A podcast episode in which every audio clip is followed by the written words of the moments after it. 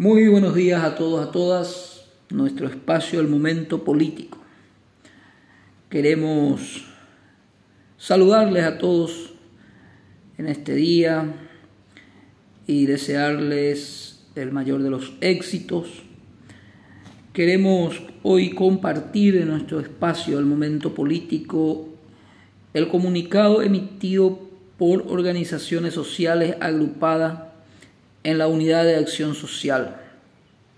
Como sabemos, esta semana que pasó fue un momento difícil en el escenario político-social de nuestro país, ya que el Congreso Nacional impulsó, por lo menos una mayoría del Congreso Nacional, impulsó la modificación del Código Procesal Penal, del artículo 142, que habla sobre eh, la cuestión de la invasión de inmueble ajeno. Eh, hay que señalar que tanto en la Constitución Nacional como en el Código Penal eh, se tipifica la, invasión de inmueble ajeno como, como garantía a la propiedad privada.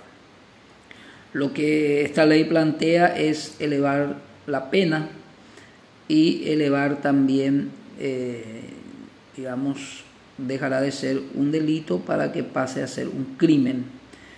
Y como consecuencia, eh, aquellas personas aprendidas en la lucha por la tierra ya no podrán salir en medidas sustitutivas, sino tendrán que, eh, que, que abordar, que enfrentar el proceso en la cárcel y si fuera condenado podría ser condenado de seis años por invasión y hasta 10 años si existiera daño patrimonial.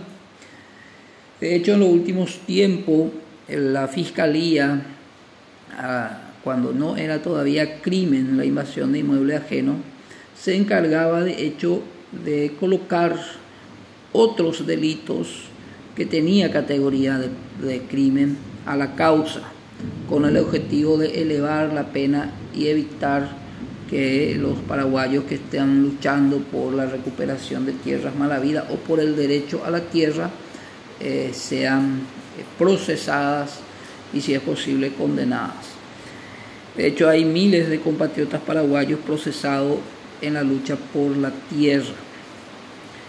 Reiteramos que la Constitución Nacional garantiza la propiedad privada pero contradictoriamente también tenemos que decir que gran parte de las tierras en el Paraguay está concentrada en menos del 5% de la población y que hay miles y miles de campesinos sin tierra. Pero vayamos al punto, dar lectura al comunicado emitido por el espacio de unidad de acción social y que tenemos aquí a mano. Dice lo siguiente, alertamos al pueblo la democracia y el Estado social de derecho está en riesgo. La aprobación del proyecto de ley que modifica el artículo 142 del Código Procesal Penal eleva a categoría de crimen la lucha por la recuperación de las tierras mal habidas, amenazando la democracia, el Estado social de derecho, apañando los bienes mal habidos, promoviendo la violencia y el terrorismo de Estado. Como respuestas a las grandes desigualdades e injusticia en la distribución de la tierra en Paraguay, la derecha propone cárcel a los pobres sin tierra y a comunidades indígenas que reivindica la recuperación de territorios ancestrales. Una mayoría parlamentaria y Mario Audo Benítez aprobaron criminalizar aún más la lucha por la tierra. Cúpula mafiosa, corrupta y entreguista de la ANR, Patria Querida, parte del PLRA, la ARP y la UGP fueron los impulsores.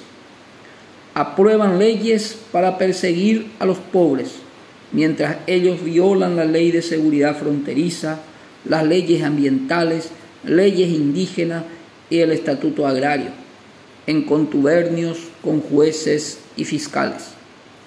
Esta ley es la protección de las tierras malavidas, no de la propiedad privada.